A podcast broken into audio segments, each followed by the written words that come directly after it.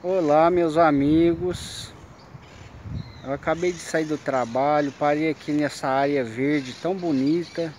Aqui é um parque da minha cidade Em São José do Rio Preto Onde é chamado Parque da Criança Onde as crianças vêm brincar no meio das árvores Nos brinquedos que tem ali.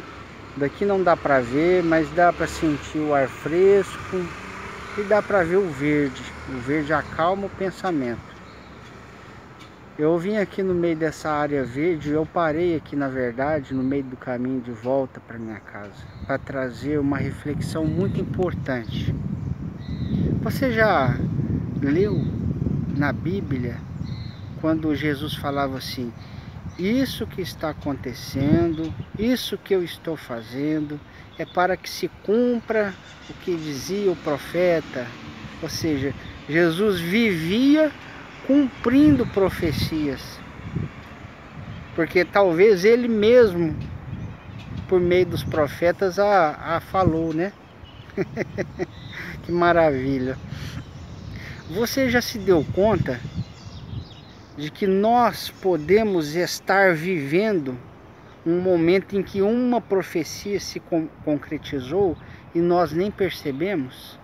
Porque quando as coisas acontecem na nossa frente, parece uma coisa tão corriqueira, tão natural, que a gente não percebe.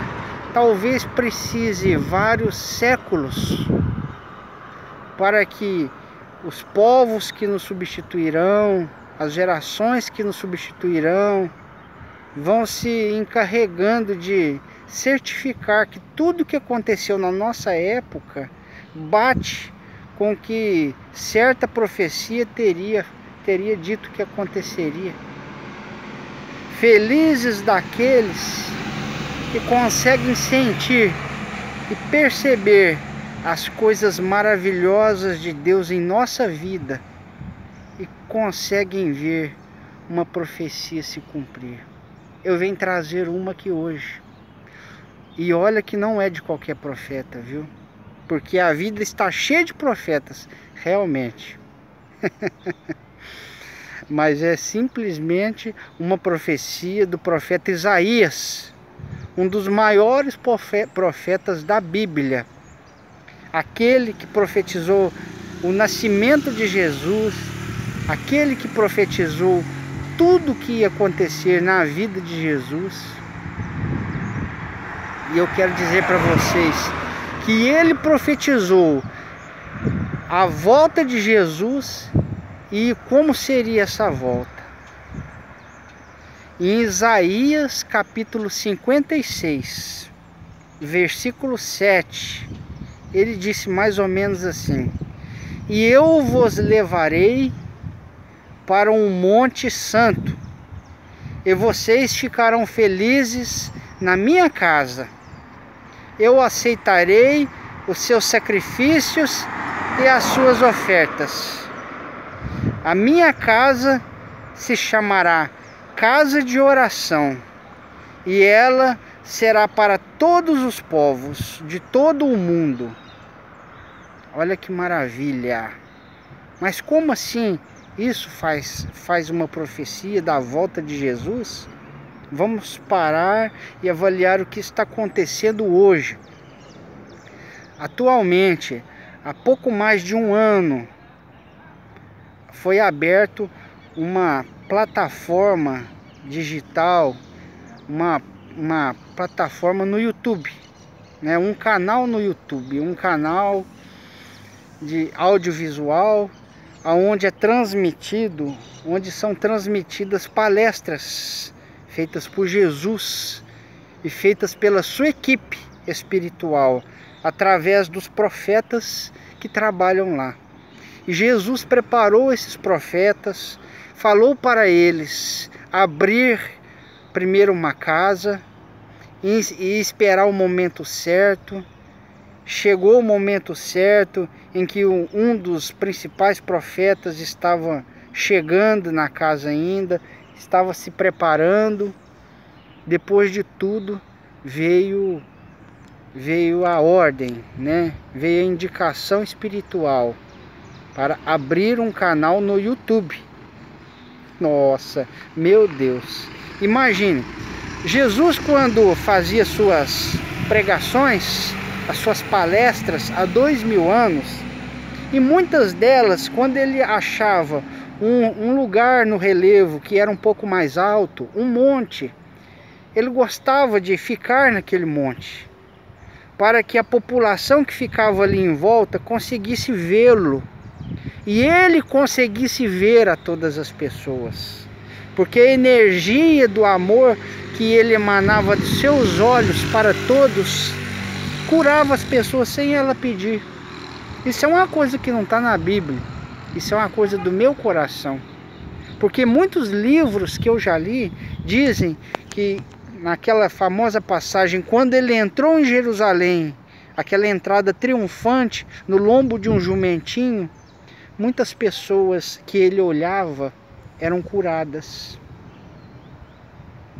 Dessa mesma forma, eu tenho certeza que ele procurava se colocar em um lugar mais alto para beneficiar a mais pessoas. Para que muitas pessoas também pudessem vê-lo e ouvir sua voz com mais facilidade. Não é verdade? E o que aconteceu? Jesus atualmente mandou que abrisse este canal no YouTube. E o nome que foi colocado? Casa Plataforma de Oração. Plataforma, o que vem a significar? É claro que vem significar que é uma plataforma digital, né? De conteúdo audiovisual. Sim, mas uma plataforma significa um lugar alto, como se fosse um monte onde Jesus costumava ficar para fazer as suas pregações. E nesta plataforma também possibilita que nós possamos vê-lo e que nós possamos ouvi-lo através das palestras que ele faz. Olha que maravilha, meus amigos. Então, no final falou: e minha casa se chamará casa de oração e será para todos os povos do mundo inteiro. A internet vem unir os povos, vem unir o mundo através dessa, dessa cadeia que cadeia é, digital que vem trazer a comunicação em rápida velocidade para todos. E Jesus já anunciou nessa maravilhosa casa plataforma de oração que ele vai falar em todas as línguas do mundo que forem necessárias para que a sua mensagem fique conhecida. E que coisas maravilhosas acontecerão lá. Então veja bem, Quantas? Três coisas. Uma, casa de oração. É o nome, casa de oração. Mas não é só isso, é casa plataforma de oração. Porque disse o profeta Isaías: Eu vos levarei para o Monte Santo. O que significa santo? Um monte aonde a gente vai para fazer reflexão, fazer as nossas orações. Um monte um local de Deus.